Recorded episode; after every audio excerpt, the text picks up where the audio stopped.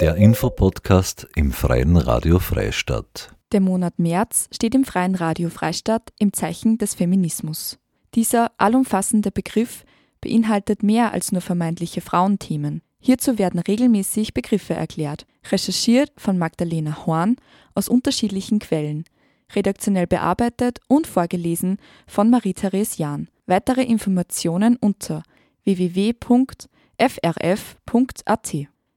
Hate Speech ist ein anderes Wort für Hetze, Hass und Diskriminierung in sozialen Netzwerken.